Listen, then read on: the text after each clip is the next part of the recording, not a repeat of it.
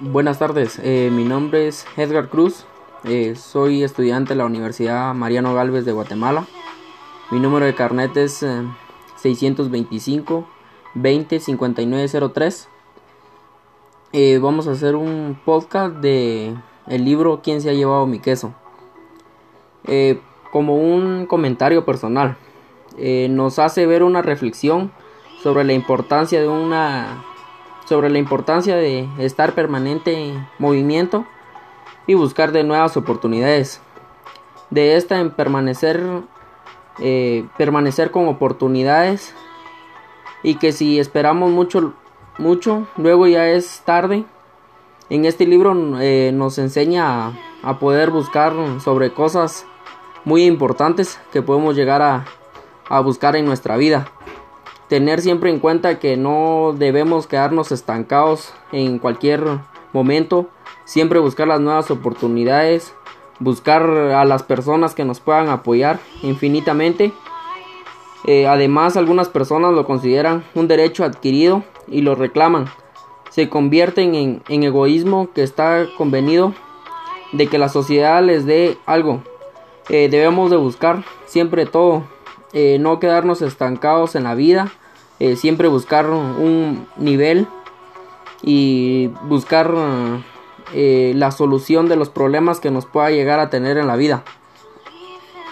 Eh, como siguiente tenemos unas pequeñas preguntas que se trata de en qué nos representa el laberinto.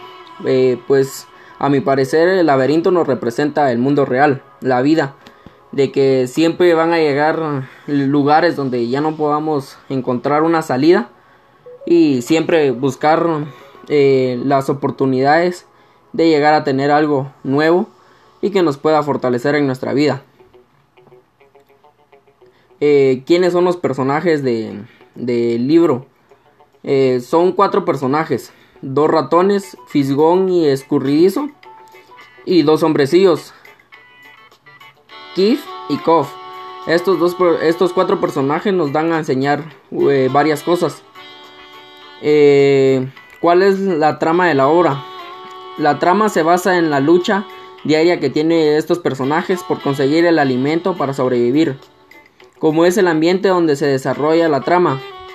Está presentando en un laberinto implicado los obstáculos en el camino de la vida, que estos personajes nos ayudan a, a ver eh, cómo realmente es la vida. El, el,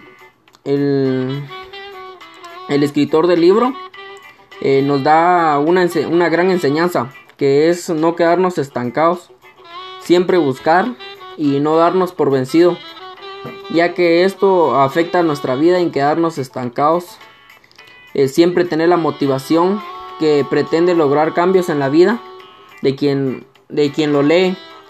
Eh, siempre tener en cuenta que debemos tener eh, la motivación de seguir adelante, tener eh, las fuerzas y el talento para buscar las, las nuevas oportunidades.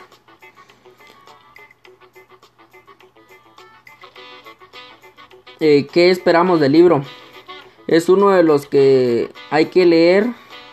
Te das cuenta que uno mismo reacciona de ese modo en muchas facetas de la vida. Como cuando alzamos algo, nos vamos adormilando y cuando llega la hora de reaccionar, no lo hacemos.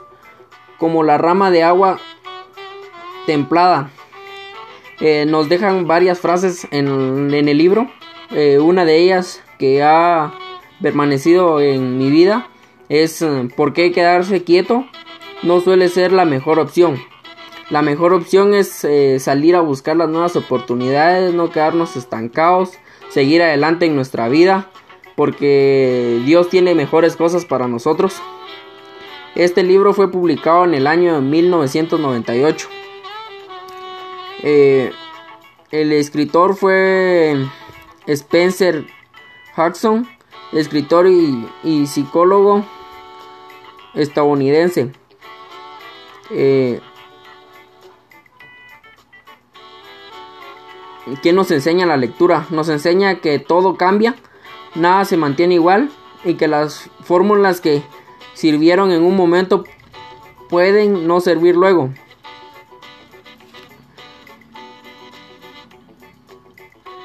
¿En eh, qué figura literaria predomina en este libro?